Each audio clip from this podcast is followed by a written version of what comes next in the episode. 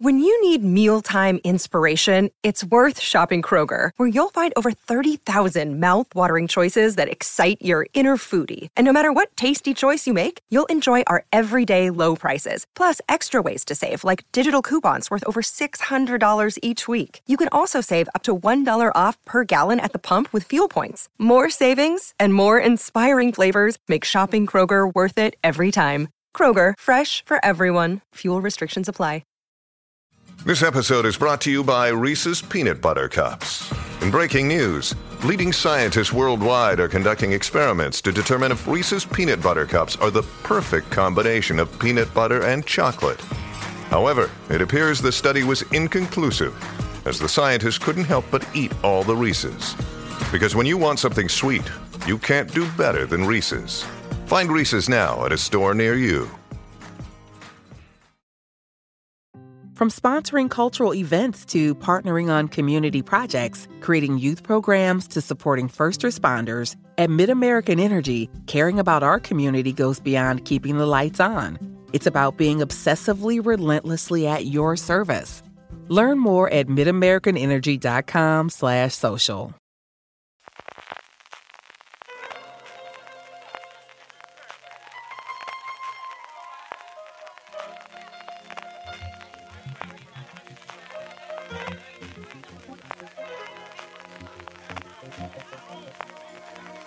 Woo!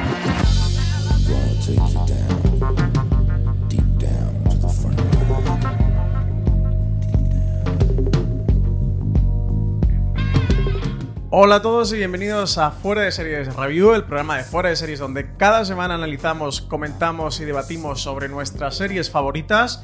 Hoy vamos a hablar de The Mandalorian, la serie original que Disney Plus utilizó como bandera en su estreno y la culpable de que Baby Yoda, o como le llamo yo, el Yodica chiquitico, se haya convertido en todo un fenómeno popular y haya inundado nuestras redes sociales de GIFs entrañables, porque sí. Baby Yoda pues no ha hecho la, vida más, más rebonica yo soy el mercenario Francis Manjo Arrabal y me acompañan dos miembros del gremio como Antonio Rivera. Muy buenas, Antonio. Hola, ¿qué tal? Y María Santonja. Hola, deseando comentar todo sobre el Yodica chiquitico. Cosa Pues sí, más bonita pues que sí, hay. pues sí. Eh, ha copado gran parte eh, de, de- de Mandalorian.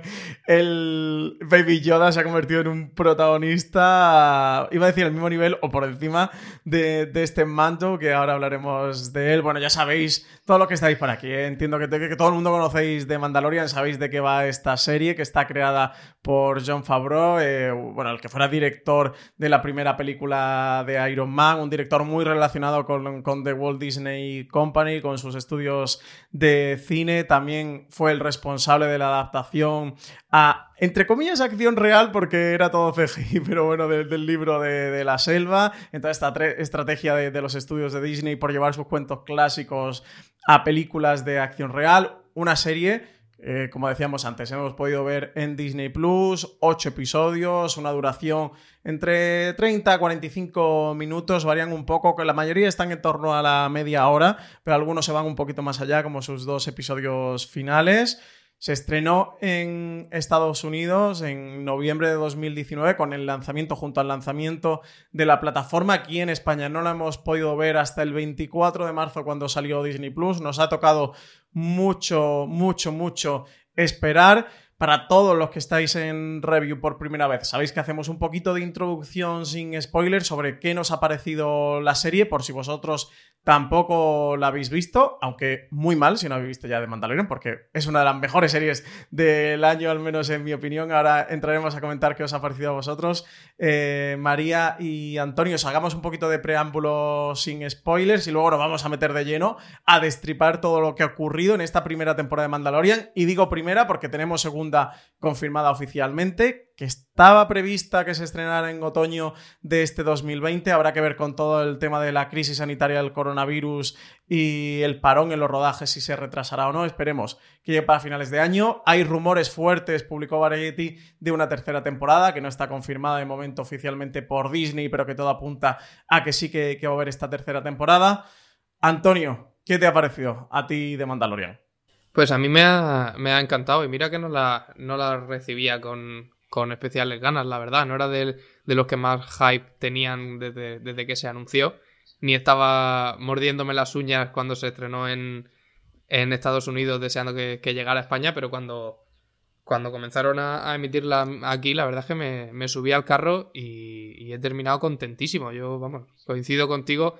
No estoy seguro de si es la mejor porque todavía queda año por delante y hemos tenido muchas otras series muy buenas, pero vaya, es una de, de las sorpresas del año sin duda.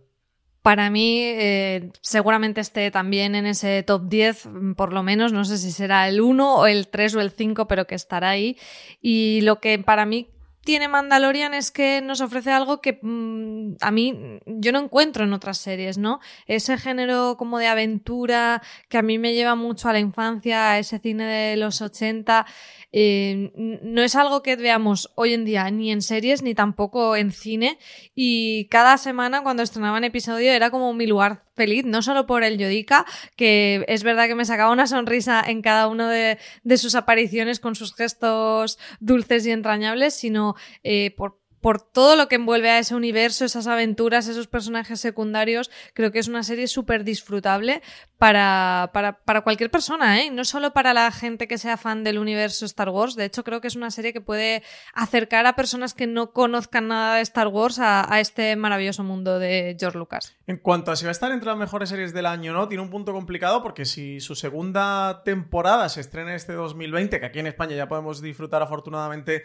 de Disney Plus, van a coincidir las dentro del mismo año. Es algo que no ha pasado en Estados Unidos, pero que a nosotros sí que nos puede pasar y que para esas listas de lo mejor del año al final de año puede que se entremezclen las, las dos temporadas. A nosotros nos ha llegado unos cuantos meses más tarde.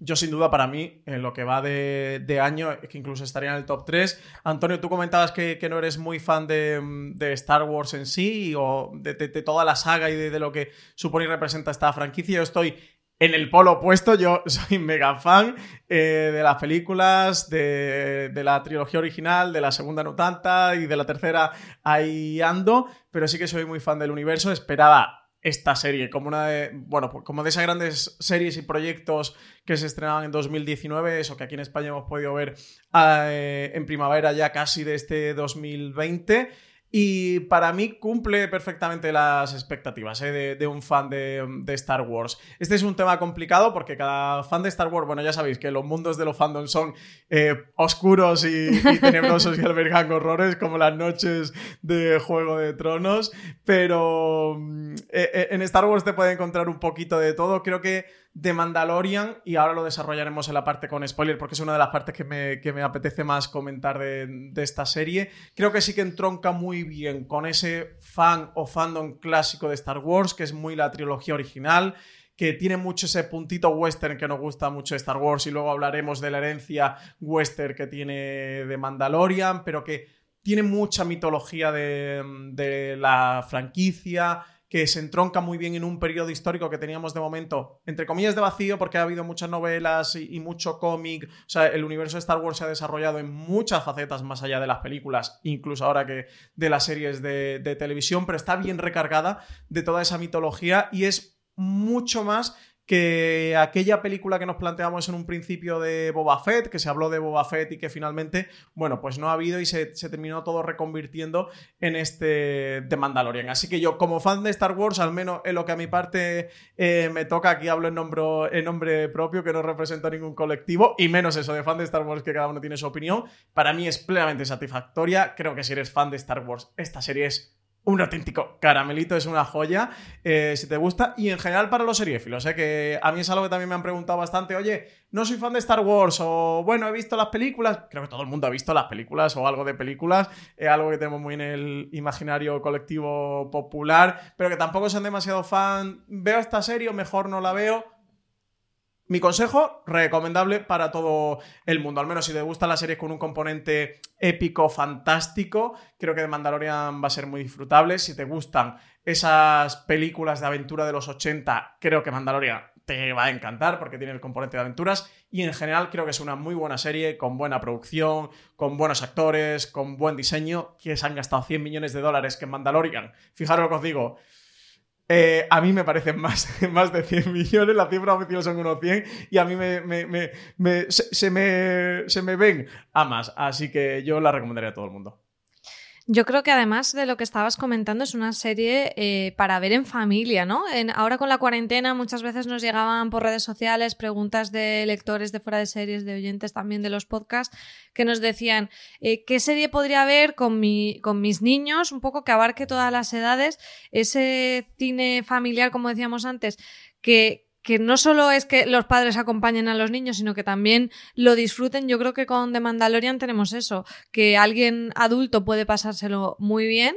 Eh, tiene ese punto también como de conectar con la infancia en cierta manera, más si hemos visto Star Wars desde pequeños y bueno, al final es muy sello Disney en ese aspecto, pero de poderlo verlo con, niños, incluso muy pequeños, que a lo mejor solo se ríen de Baby Yoda y ya está, eh, niños a lo mejor ya de 10 años o por ahí, es una, serie que para, para, ver todos juntos puede ser muy, muy recomendable también. Pues si os parece, eh, yo creo que ha quedado bastante claro que estamos a favor de, de esta serie que la recomendamos. Vamos a escuchar el tema principal de la banda sonora de, de, Mandalorian, que está compuesto por Ludwig Goranson, también para mí uno de los aspectos más destacados de esta serie, esta magnífica banda sonora eh, que mezcla la ciencia ficción y lo espacial también con el spaghetti western que aúna el espíritu de esta serie de The Mandalorian.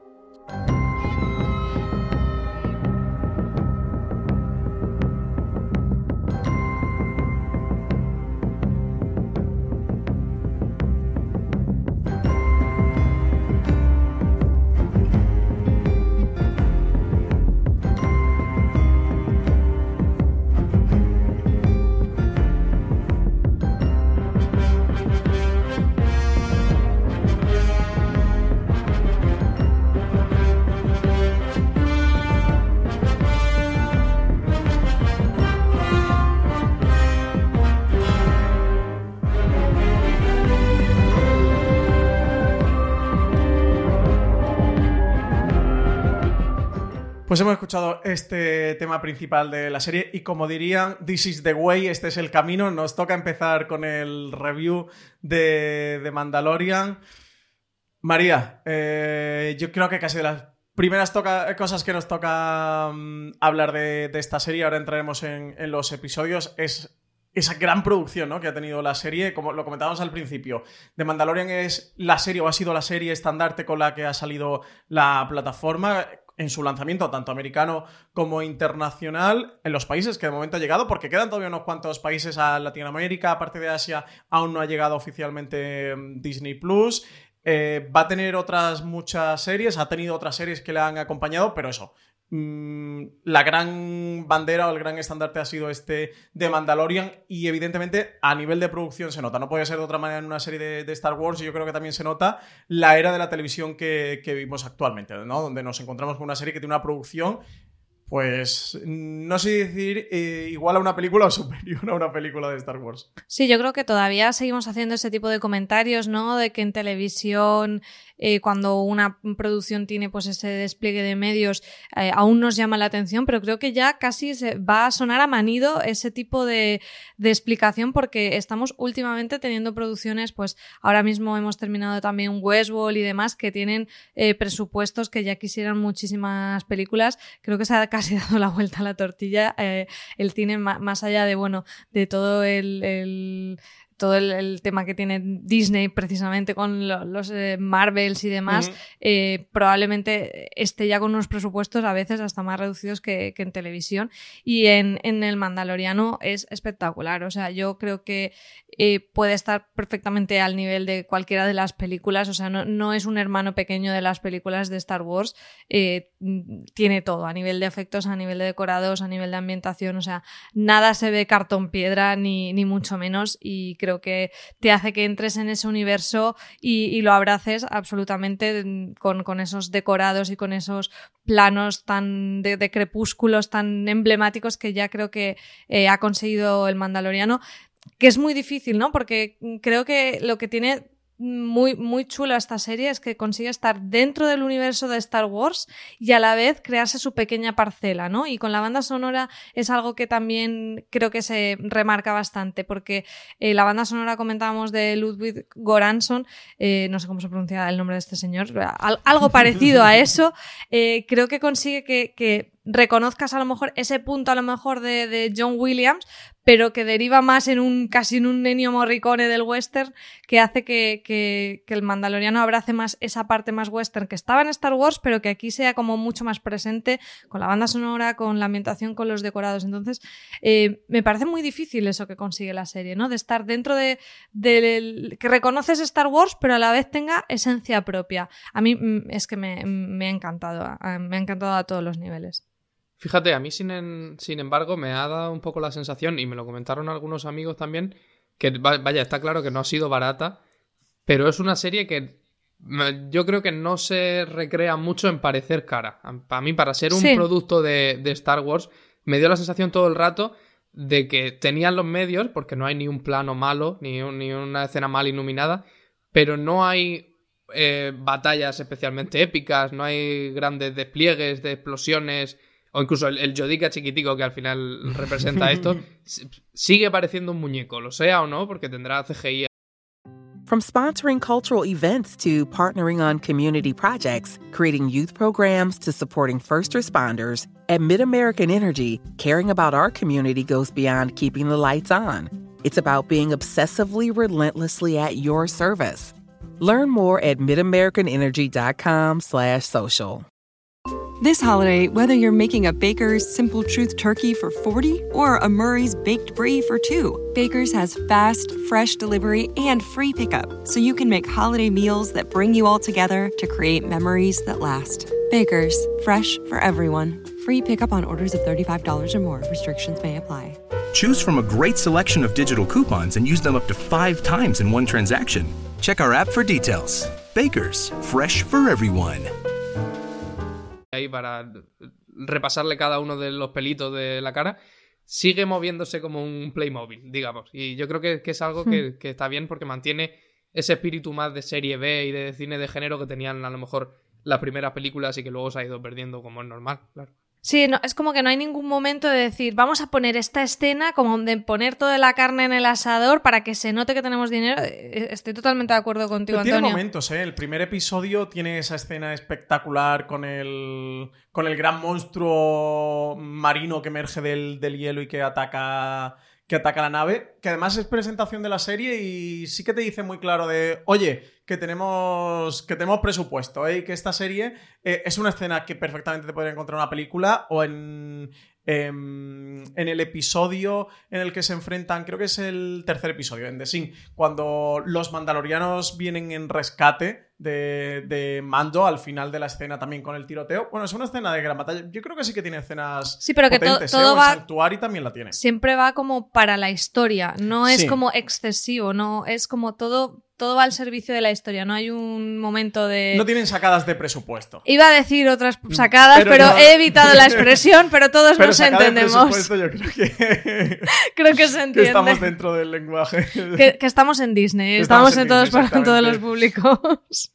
Sí, yo coincido con vosotros. Eso. Sí que no, no le ves sacadas de presupuesto. Creo que si eh, te ponen o, o te dejan claro que, para decirlo de una manera clara, que esto no es una serie cutre de, eso, que es una serie eh, a nivel de producción de, las de las primeras. A mí hay una parte muy importante en, todo esto que, que hablamos de la producción y que estamos comentando, y que sí estimo mucho cuando veo The Mandalorian, es que The Mandalorian sí que cronológicamente tiene una situación muy clara dentro del universo de Star Wars.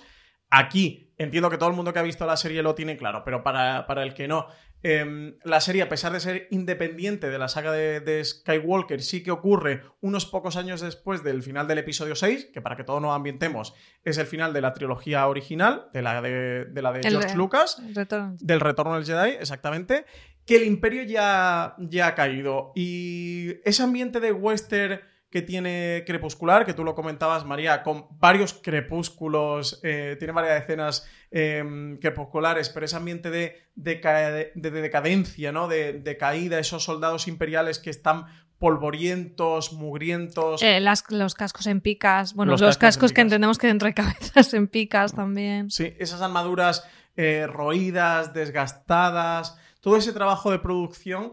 Eh, te está contando líneas de guion. O sea, no hace falta que los personajes todo el rato. A mí me encanta el, el personaje que, que, interpreta Werner Herzog, ese. Mm, el líder imperial también, de cómo refleja la decadencia, pero no hace falta que todo el rato te estén diciendo que el imperio ha caído, no hace falta que todo el rato te, te estén diciendo lo que ha ocurrido, porque lo estás viendo en la pantalla, porque ves ese punto entre de, de vacíos, desgobernanza, eh, donde estos mercenarios y, donde este que es nuestro protagonista, donde este mando, como le llaman, se está moviendo. Sí que tienes claro ese terreno con los mercenarios eh, liderados por, por, este, por este líder para el que trabaja eh, mando. Y y ese terreno un poco pantanoso, eh, en medio punto, ¿no? O de, decaimiento en el que nos, encontramos. Y yo eso sí que le agradezco que el apartado visual nos lo refleje y como espectador lo tengamos muy claro en ese mundo en el que se está moviendo nuestro protagonista y que no estén todo el rato los personajes diciéndolo. Que eso, tiene una, escena Werner Herzog en el que te dice lo de el imperio ya ha caído, ¿no? Y te lo da con mucho pozo y sí que te, lo dejan bien claro, pero que no estén todo el rato, es del guion repitiéndolo. Y creo que aquí también eh, Mandalorian se convierte en una serie adulta, en una serie que es para todos los públicos, en una serie que es familiar, pero una serie que no es infantil y sobre todo que no es infantiloide. Y creo que es un punto también muy estimable dentro de, de la serie, porque sería fácil haber caído a hacer una serie eso más infantiloide y creo que aquí sí que es adulta y de hecho es oscura y que ese punto crepuscular sí que se lo refuerza. No sé, Antonio, ¿tú qué piensas sobre todo esto? Sí, a mí me parece que, el, sitio en el que se colocan dentro de la cronología de la, saga completa le ha venido muy muy bien porque al final es como tú comentabas, es una especie de atmósfera política complicada porque se ha derrotado al imperio y hay como una, una república incipiente pero parece que la cosa no está todavía muy tranquila. Y sí, sigue habiendo alboroto. Y es. Y en, eso en, eso es donde Mandalorian recuerda más al western, incluso más que con, que con sus motivos visuales. Que vaya, la serie está llena de, de grandes paisajes, de montañas, de horizontes que parecen infinitos. Que al hmm. final es una cosa eh, idiosincrática de los westerns. Pero sobre todo, y, yo creo que lo, lo, lo más interesante, por el hecho de que salga de una serie de, al final de Disney, que no, está mal, es recuperar ese espíritu pues casi clásico de los westerns en los que el pistolero, a pesar de ser un, un caradura, un buscavidas, que, que es lo que es un cazarrecompensas, es una especie de agente de la ley, digamos. Es como, es como un pacificador. Y eso queda muy claro, mm. por ejemplo, en el, en el capítulo 4, en el de Santuario. Es un, el pistolero es un guerrero que llega a un sitio, pone paz al final lo hace por medio del derramamiento de sangre, pero da la sensación de que ese derramamiento de sangre es el último y que eso termina de asentar el terreno para que pueda florecer algo. Y a mí me, parece que eso le ha venido muy bien a la serie, sobre todo para conseguir este tono adulto y más complejo del que hablabas. Hmm. Además es que eh, Antonio lo estaba apuntando muy bien, no es solo el western estético o la música, sino es que ese salvaje oeste, esas pelis de western que, nos ponen en un momento histórico de Estados Unidos, eh, pues eso que no, que no, que, estaba todo también el, río muy revuelto. este ahí a los márgenes de la ley, fuera claro. de la ley que, te está reflejando lo que dice Antonio. Es lo mismo, aquí es lo mismo espacial, pero es, esa situación de, de esa tierra un poco desgobernada que, temáticamente le, casa súper bien. Sí, y que tiene un discurso también muy interesante dentro de la saga Star Wars, ¿eh? porque eh, Luke Skywalker ha conseguido lo que todos querían, ha conseguido derrotar el imperio, llevamos unos tres años de esa nueva república, pero el universo es muy grande y la República no ha conseguido copar o llegar eh, con sus diferentes ramificaciones hacia todos los planetas y las cosas no están tan bien como pensamos. O sea, recordemos que el final del Retorno del Jedi, esa mm, fiesta, ceremonia eh, con, con, Han Solo y con Leia, eh, todos victoriosos tres años después, tampoco no, hay, no ha sido todo tan bonito como el universo es muy grande. habríamos esperado. Exactamente, el universo es muy grande y el imperio sigue intentando mantenerse. Aunque eso sí que tiene este punto de, bueno, por lo menos lo vemos derrotados o de capa caída, pero vemos que, algunos mm, intentan resistirse o, mantenerse. Y, ese terreno, ese fuera un poco de la ley, tú lo comentas muy bien, María, el salvaje oeste, lo refleja muy bien esta serie y es que casa la cronología con el espíritu y el tono de la serie eh, junto con su diseño de, producción, casan perfectamente y creo que sí se articula todo de una manera muy orgánica. Hmm, y después a nivel de estructura narrativa, eh, a mí me gustó mucho, claro, cuando vimos el primer episodio aún no, aún no podíamos como ver exactamente qué tipo de estructura íbamos a tener, pero una vez ya ves el segundo, que además ese es en el que eh, el mandaloriano tiene que ir a recuperar este huevo para que los Javas le den la pieza, vemos que va a usar un poco esa estructura que aunque tenga una, obviamente una trama eh, que vaya a transcurrir durante toda la temporada y, de temporada en temporada probablemente, que tiene un poco como el caso de la semana o la aventura de la semana en, este, en, este caso concreto, que además creo que le, juega también muy en, favor y que ya sí que creo que eso eh, se vincula más con ese cine de aventuras eh, ochentero, con además el tema de los monstruos, que también bebe mucho el espíritu de Star Wars, de, esos bicharracos que siempre veíamos. Eh, ha gustado mucho el apunte que ha hecho Antonio de que el, Baby Yoda no intenta ser hiperrealista, tiene ese punto el de, animatrónico de, de, animatronic, de muñeco, de, bichos que te sorprenden. Tenemos los bulgurs, estos que son todo, que parecen las cabezas del come cocos. Todo eso que te vas dejando sorprender por razas y por, y por animalillos que a mí me encanta. O sea, es que mm, creo que conecta mucho con ese espíritu infantil que tenemos todo de, eso, de, las pelis de los Goonies y este tipo de cine, que además yo siempre lo reivindico muchísimo porque se ha dejado de hacer completamente y de Mandalorian me, ha dado alegría de vivir, de poder eh, tener además semanalmente piezas en esa línea. Sí, el regreso del animatrónico creo que es de las cosas que más les tenemos que agradecer los fans de Star Wars a la llegada de JJ Abrams con la nueva trilogía, porque es algo que él tenía muy claro. Veníamos de esa segunda trilogía, que es la primera cronológicamente, el lío este que montaron con, Star Wars con las cronologías, en el que George Lucas, en pleno efecto 2000, empezó a meter efectos digitales eh, por todas partes a la, a la saga. Y sí que en parte rompió ¿no? el espíritu de, Star Wars JJ Abrams cuando cogió la, nueva y tercera y última trilogía e hizo una nueva esperanza. Sí que tenía muy claro que quería regresar a ese espíritu del, animatrónico que casaba también con, el espíritu de Star Wars, que estaba tan presente en la trilogía original y que aquí de Mandalorian sigue eh, esa misma estela. Y es lo que a mí también me entronca de Mandalorian con esa trilogía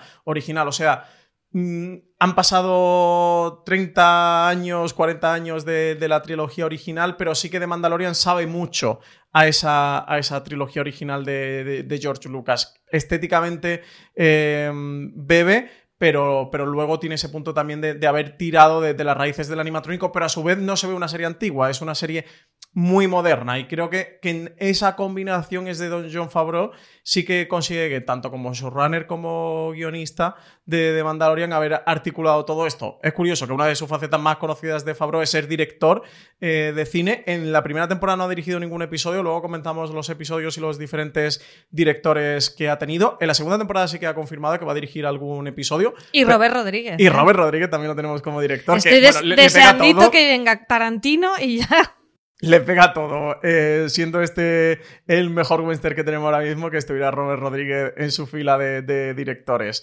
Em, Antonio, comentaba María eh, la estructura narrativa de este Mandalorian. Es verdad que tenemos esa gran trama lineal que en parte se eh, cierra con la primera temporada, pero que se queda muy abierta de cara a una mm, segunda. Yo creo que entendemos todos que el plan de Mandalorian serán 5, 6, 8 temporadas. Bueno, dependerá de su éxito que aventuramos que va a ser largo, pero sí que tiene ese componente episódico, ese componente episódico del procedimental de la tele, pero también muy del, de, aventuras. Hay muchos que lo han comparado, que, que decían que a lo mejor era demasiado de videojuegos, ¿no? De ese punto de, NPCs, de llegar a una aventura, una misión, de resolverla, pero creo que entronca muy bien con el espíritu también procedimental de las series de televisión y aquí creo que consiguen por un lado tener la aventura del episodio, la aventura del, ese caso de la semana, porque de Mandalorian se ha emitido semana a semana en Disney Plus, con, con toda esa gran trama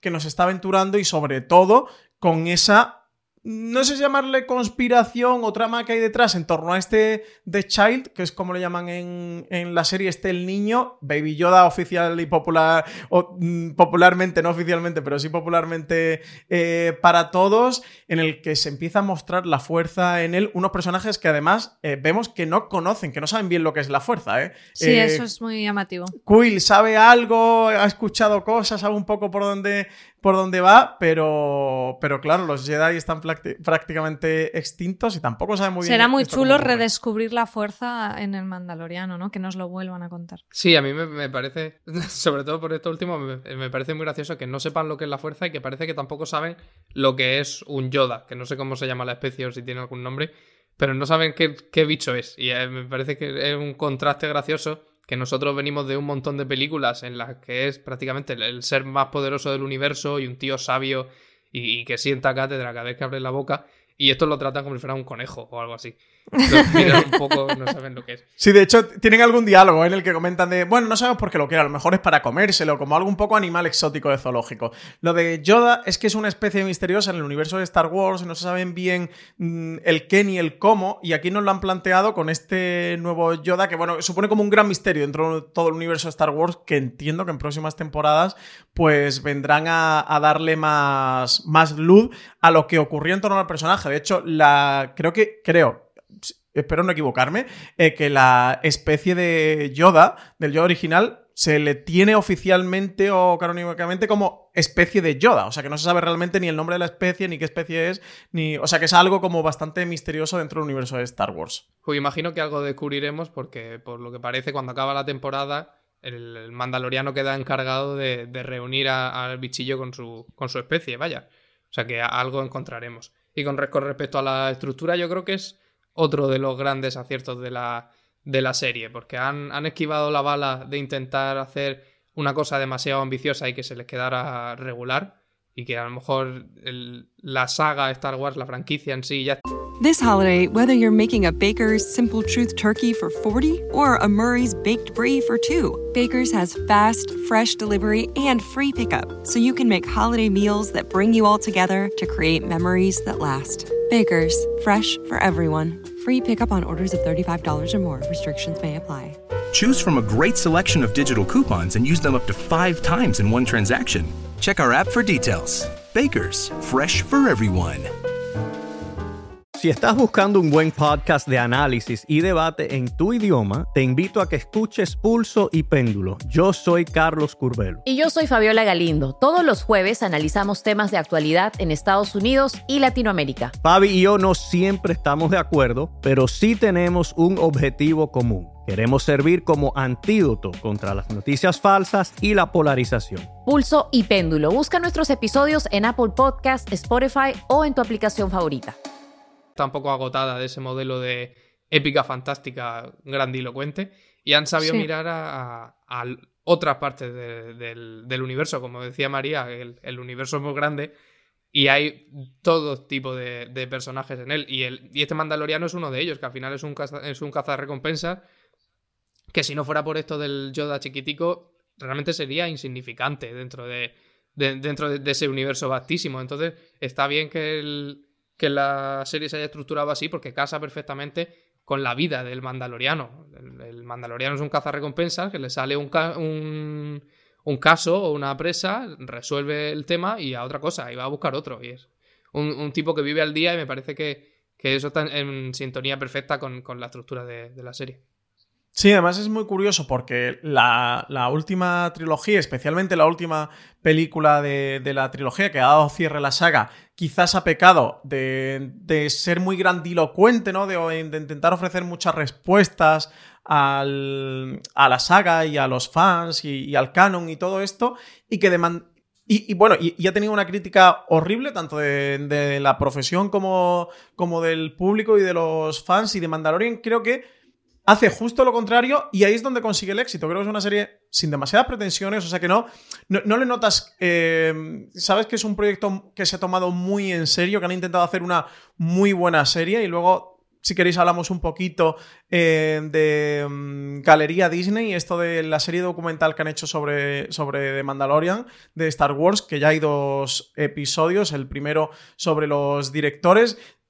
Pero denota que es una serie que se han tomado muy en serio, pero que no han querido, no han tenido este high concept, no ver de top en torno a la serie y que la han enfocado desde un punto de vista, vamos a hacer una serie que sea muy entretenida, que tiene un gran componente de, humor, muy, buen muy bien producida y que es esa, esencia del cine de aventuras de los 80, ¿no? De vamos a construir algo de calidad, pero con la base del entretenimiento y de la, de la diversión. Y creo que ese tono de, tú lo comentabas antes, María, de cine de aventura de los 80, que además lo hemos perdido en el cine porque el cine de superhéroes ha copado el cine de entretenimiento, aventuras de los 80 en nuestra actualidad y que de Mandalorian sí que consigue esa fusión precisamente partiendo de Disney, que es quien tiene las franquicias a día de hoy de entretenimiento masivo en el cine, como son Marvel y como son eh, Star Wars. Y con Mandalorian sí que han rescatado un poquito este punto, lo que tú decías, pues eh, a retazos puede ser Star Wars, pero eh, evidentemente, pero es Indiana Jones o puede ser Los Goonies o, puede ser incluso Stand By Me. Es que a retazos son muchas películas de, los 80 y eso es un género que mm, con, el que, que nos podemos reencontrar en The Mandalorian. Yo de las cosas que más le alabo y que más me ha gustado, de tener ese casi toda la semana, todas las semanas tener un poco el picorcito de a ver qué nos van a contar, cómo va evolucionando, pero luego tiene dos últimos episodios que prácticamente funcionan como uno, como uno solo, en el que nos dan un gran cierre y donde la serie sube de nivel y nos plantean situaciones para la siguiente mm, temporada. Esta parte se la alabo mucho. Y luego creo que también le ha dejado lugar o recovecos para que la serie pueda jugar más. El segundo episodio, tú lo comentabas, la aventura esta del, huevo con los Javas, que es Star Wars puro y duro y pura mitología de Star Wars, es muy entretenido y es muy divertido. Sanctuary, que Antonio lo has comentado tú antes, me parece un episodio precioso, pero precioso que también recuerda mucho a Star Wars y a mí particularmente me fascina The Prisoner, ese, el, sexto episodio, el, el prisionero que me parece la cosa más muy Alien, ¿no? También. Muy alien. Y la cosa más, más loca y que más se sale de Mandalorian o, de lo que nos está contando la serie, pero que se permite este hueco para hacer algo muy diferente y que a mí particularmente de los episodios que más, que más me gusta. Está dirigido por Rick eh, Famuyiwa y es un, es un alien total, o sea, es una aventura espacial en una nave en el que están encerrados y donde aquí eh, nuestro protagonista de repente se convierte en, en ese alien, el octavo eh, pasajero, donde, donde está devorando, intentando devorar a, todos estos mercenarios que, que se la han intentado jugar. Sí, a mí me parece que el, sobre todo el plantel de, directores y, directora, porque me parece que Bryce Dallas Howard hace un trabajazo con, con Santuario. Sí. Y Deborah Chow también estaba muy bien en sus episodios, le mete bastante acción y está muy bien. Es, un, es una plantilla muy buena, pero a mí me ha interesado mucho y creo que el hecho de que ya hayan anunciado a Robert Rodríguez para la, para la segunda nos lo ha eclipsado un poco, es que este Taka Waititi, el de lo que hacemos en las sombras, pero que yo como no he visto eso todavía, lo conozco y lo quiero por Thor Ragnarok, eh, dirija el último episodio y creo que también está para la, para la segunda temporada.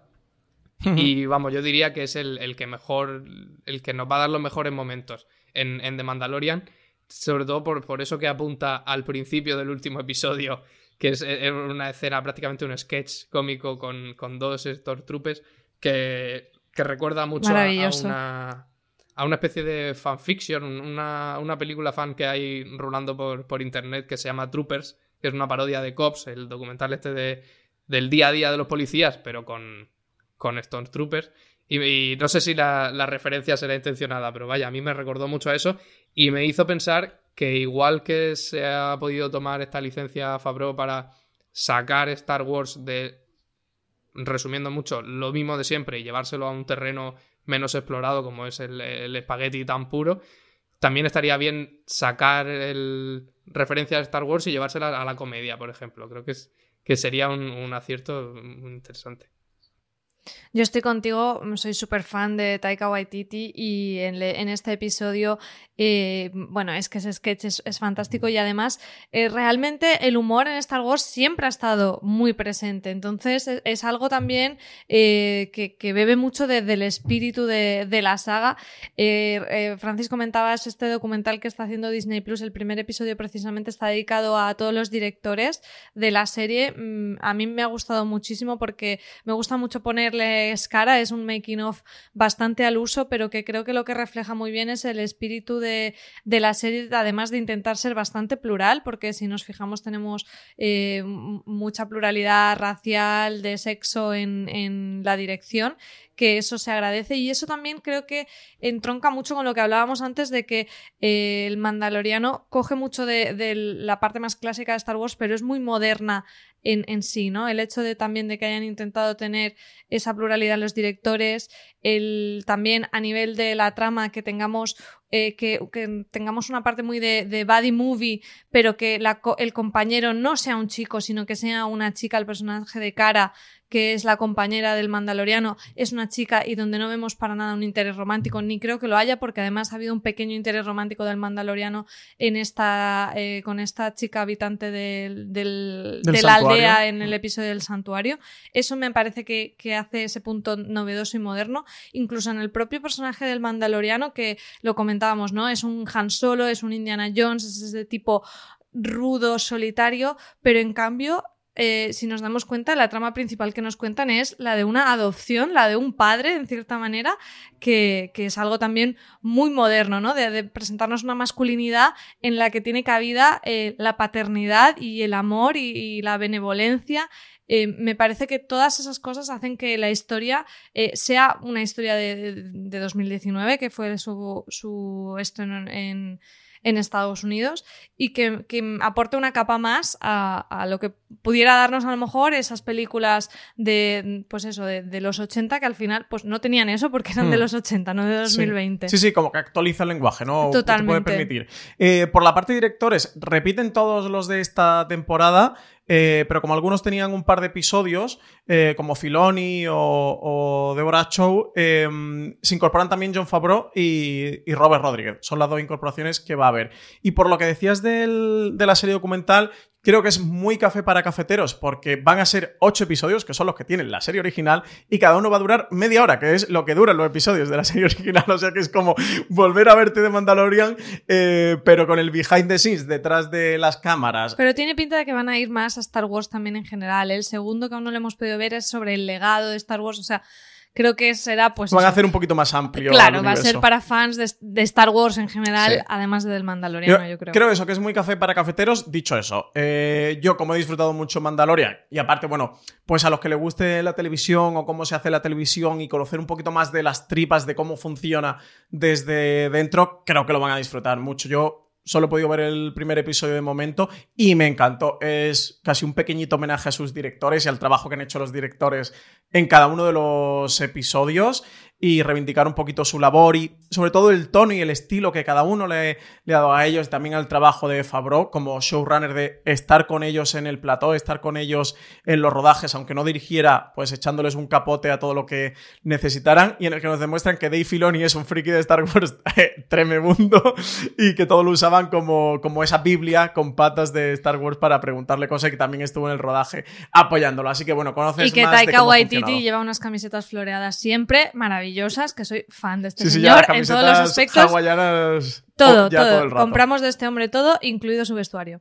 A mí, Waititi, em, me encanta también su episodio, lo que tú decías, Antonio. Em, la escena de los dos Stormtroopers es tan divertida. Si no fuera porque se nos encoge el corazón cada vez que le sueltan un puñetazo a, a Baby Yoda, es, es de verdad tan hilarante y y en el que también te parodia el, poder y cómo funciona y, el mando y la violencia. Me gusta mucho, me, resulta, esa escena me resulta muy interesante en un episodio que es tremendamente eh, emotivo. Y María, tú hablabas antes del, personaje de, de Cara Tune, que interpreta Gina Carano, que es, bueno, esta compañera que encuentra mando para, para echarle una mano. Y creo que otro de los aciertos, o también eh, de los aspectos que habría que destacar de, de Mandalorian es el gran reparto que tiene de secundarios, algunos eh, interpretados por actores de carne y hueso y otros como son el propio Baby Yoda, que creo que han conseguido en él una expresividad y emotividad y que tengamos ese punto de empatía con el personaje, pero luego robots como IG-11, que me parece la combinación absoluta del, delirio más divertido de los robots de Star Wars como C3PO con la acción absoluta. O sea, es el droide este de una máquina de matar que es una máquina perfecta que, bueno, en el octavo episodio, en el último episodio tenemos una escena de él eh, maravillosa, acabando con todo lo que se cruza a su paso, pero que luego es también realmente es un cuidador eh, divertido. Y, que sí que han conseguido esta combinación, que por cierto, eh, es la voz de en versión original, si la veis en versión original, es de Taika Waititi.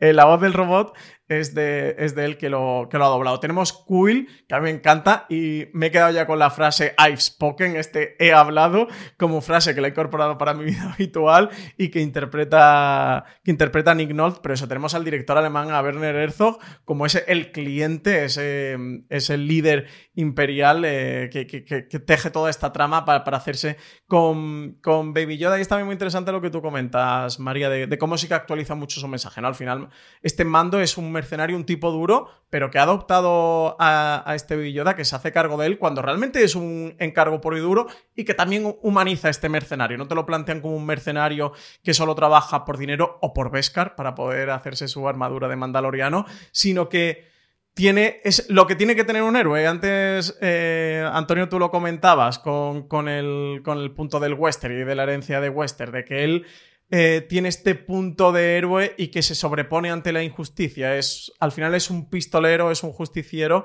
que intenta ir un paso más allá y sí que se plantea o se reflexiona eh, todo lo que, lo que está ocurriendo a su alrededor. Sí, es esta, esta contradicción, digamos, que, plantea el, el, género del western, sobre todo, sobre todo en los westerns clásicos y en, la reinvención que hacen los espaguetis, porque a lo mejor el, el, western crepuscular es algo un poco más melancólico o, que se entrega un poco más al no hay solución. Pero el, el hmm. western así más clásico, que es el que yo creo que, que bebe Mandalorian, presenta este oxímoron casi de que el pistolero pacifica. Es una cosa que parece imposible, hmm. pero realmente sí, es un, es un personaje que no deja de ser humano que, como dice Pedro, Pedro Ballín, sale del caos y, regresa al caos, pero mientras tanto mm, establece, digamos, la paz para todos los demás. Al, final es, es un, alguien que se entrega. Hmm. Sí, además en el episodio Santuario se ve muy claramente porque él además tiene que salir de allí para que se establezca esa paz, porque llega un punto en el que es consciente de que van a seguir persiguiendo a, Yoda y a Baby Yoda y él tiene que irse para que esa paz perdure allí y un poco lleva como consigo esa maldición en cierta manera, eh, está, está genial. Sí, es el punto el de, mm, del la, frase latina, ¿no? El si vas paquen para velu, ¿no? De si quieres la paz, prepárate para la guerra y él lo encarna perfectamente. De, de tiene ese punto de contradicción del, de acabar.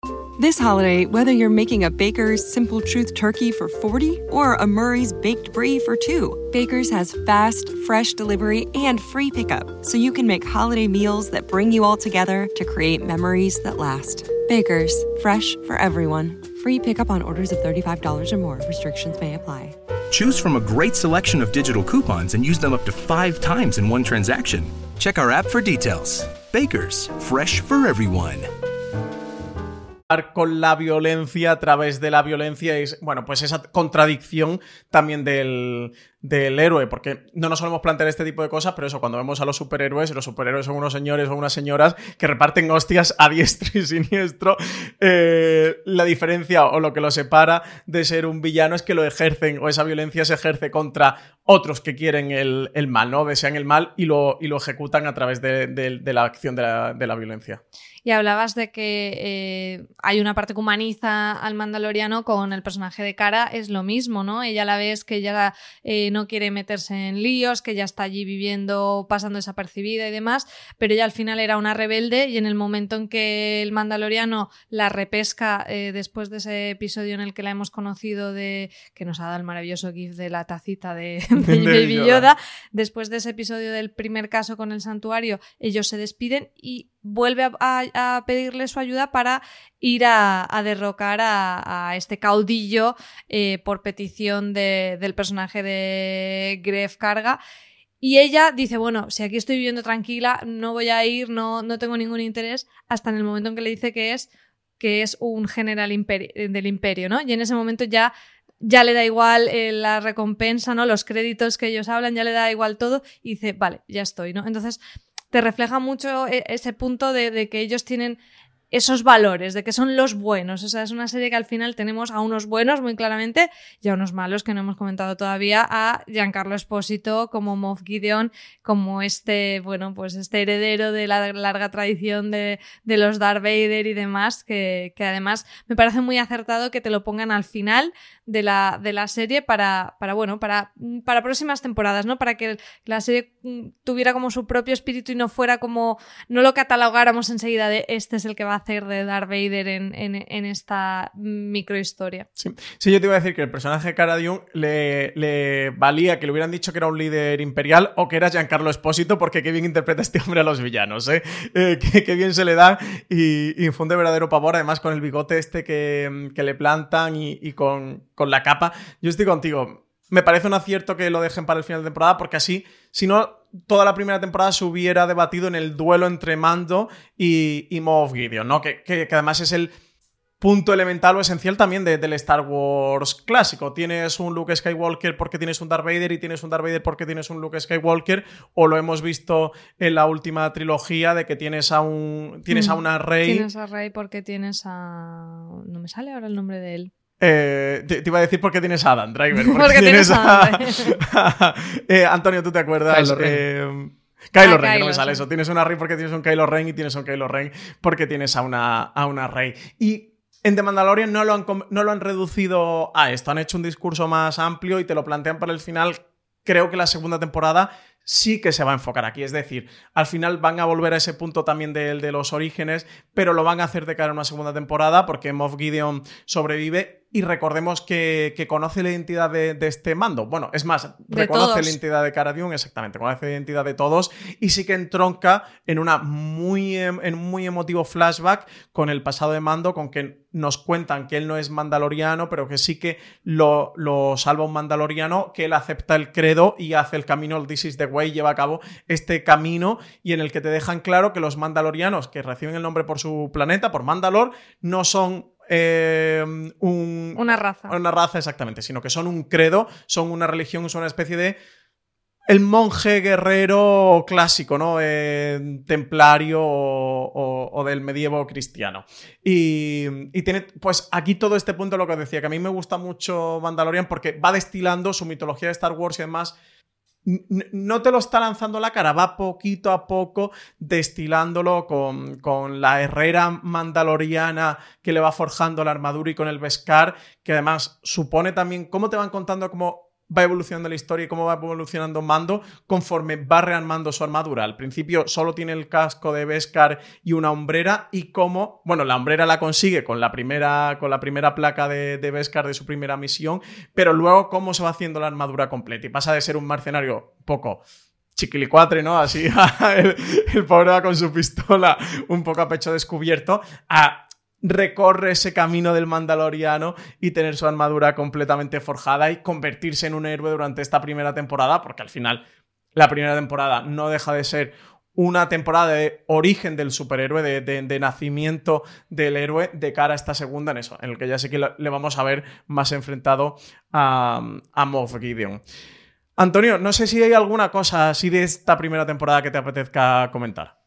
Pues sí, yo creo que que ya que, María hablaba antes de un cine más fantástico, por lo menos de aventuras y familiar que, había en los 80 y que a lo mejor ahora encontramos menos, está bien eh, aprovechar esta temporada para, para reivindicar la figura de John Favreau, porque si hay un, un autor, digamos, o por lo menos un, un valedor del cine de entretenimiento familiar, de pasarlo bien pero con un discurso muy claro y, siempre conjugado en positivo, yo creo que es que John Favreau, por lo menos lo, hmm. lo que yo he visto de él, que su, su, otro acercamiento al western que es Cowboys y Aliens no, no lo he podido ver, pero los, los remakes de, de Disney de acción real, entre comillas, me parece que son muy, muy, muy apabullantes los dos y, muy redondos. Y creo que es un que es un tío que ha hecho maravillas con esta temporada y que, la, y que las va a hacer con la siguiente, vaya.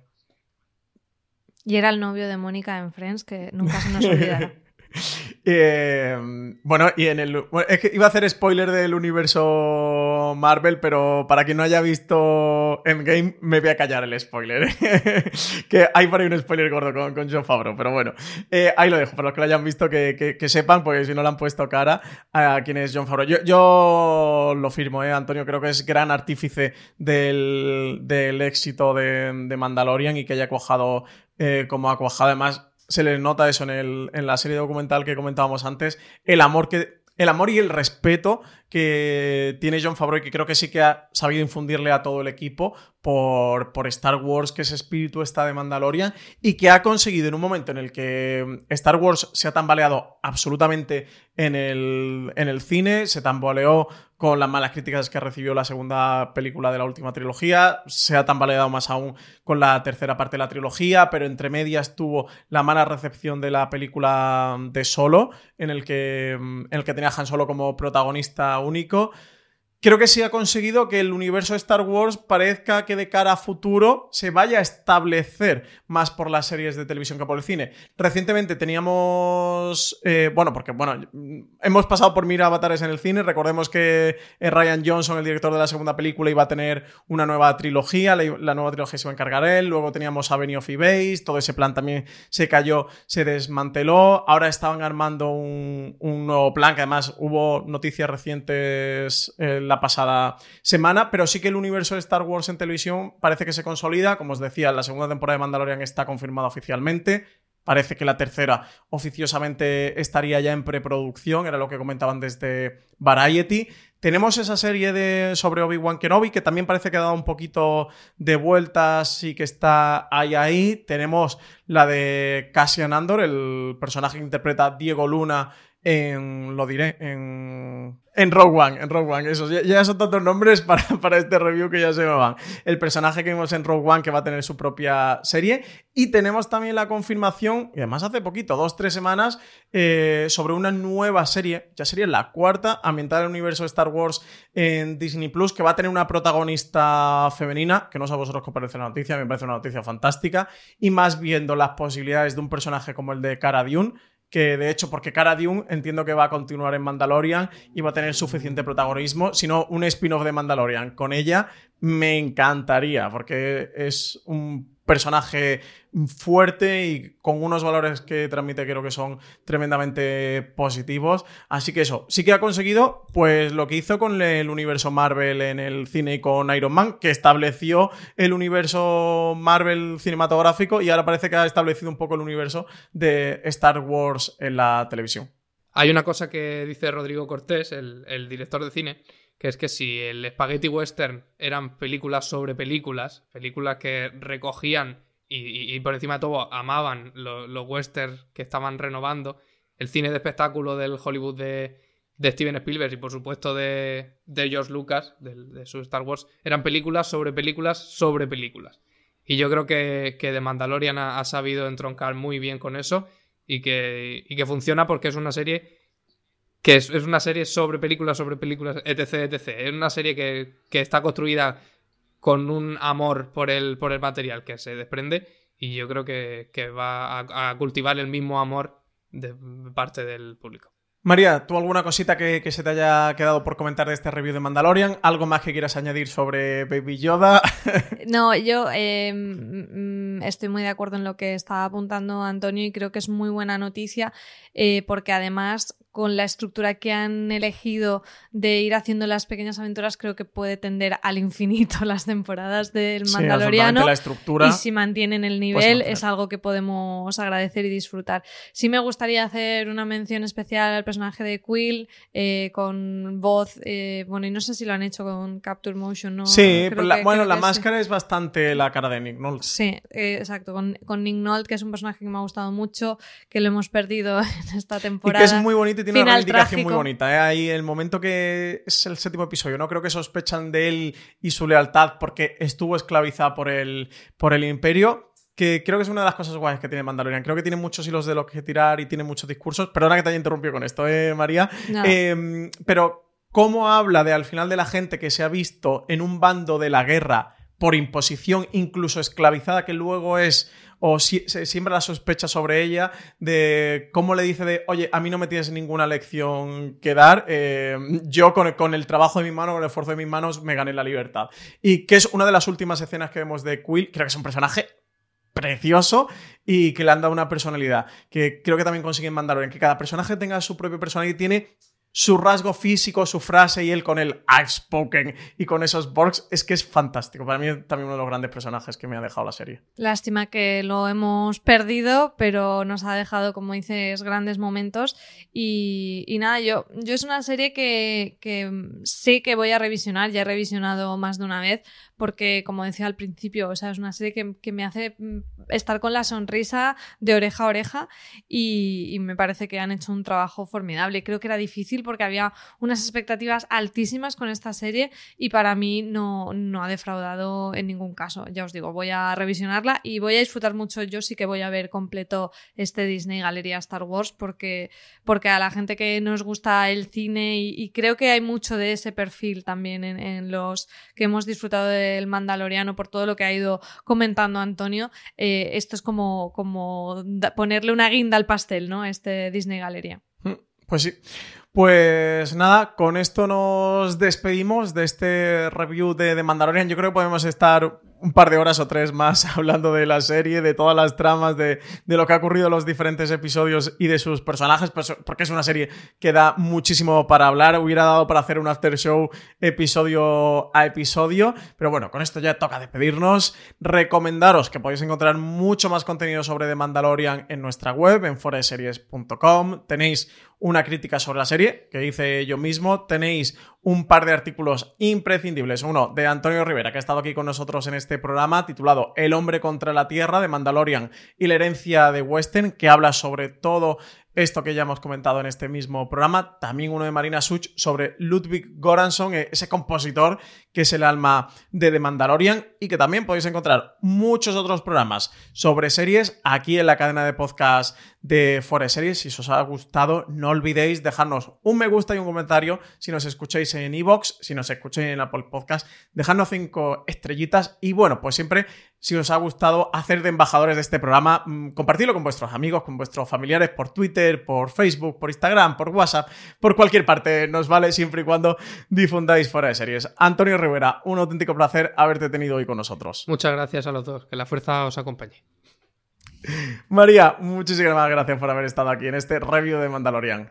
Yo, en vez de este es el camino, eh, la traducción en español que yo propongo es eh, esto es lo que hay. Así que, esto es lo que hay, si te gusta bien y si no. Esto es lo que hay. Elegido no se y con eso me despido. pues nada, muchas gracias a todos los oyentes que habéis estado ahí y yo me voy a despedir con la frase de Quill. Yo me voy a despedir con el he hablado.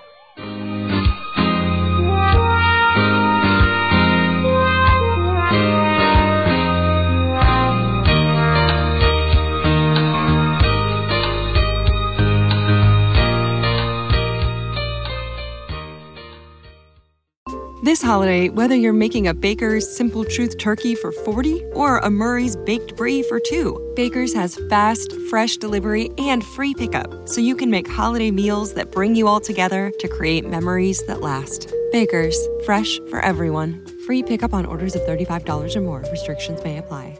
Choose from a great selection of digital coupons and use them up to five times in one transaction. Check our app for details. Baker's, fresh for everyone.